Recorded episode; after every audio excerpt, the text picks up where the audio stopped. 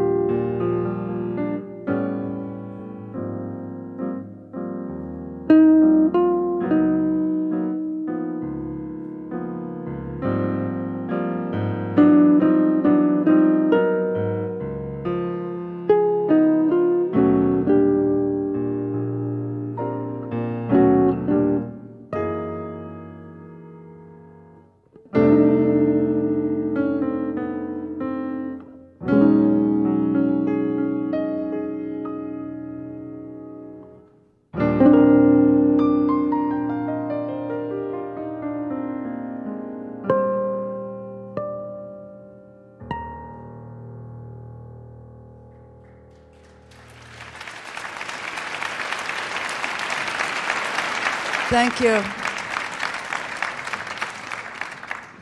Now we're going to play some music that Steve wrote. This year, uh, we were in a very warm place when he wrote it, and I think it has a quite tropical feeling. We call it a masquerade. It's in three parts. The parts are called carnation, dark glasses, and mustache. I know these words in German. It's Nelke. Is that true? Nelke? No. Dunkle Brille? yes? Okay, how about Schnurrbart? that one's right.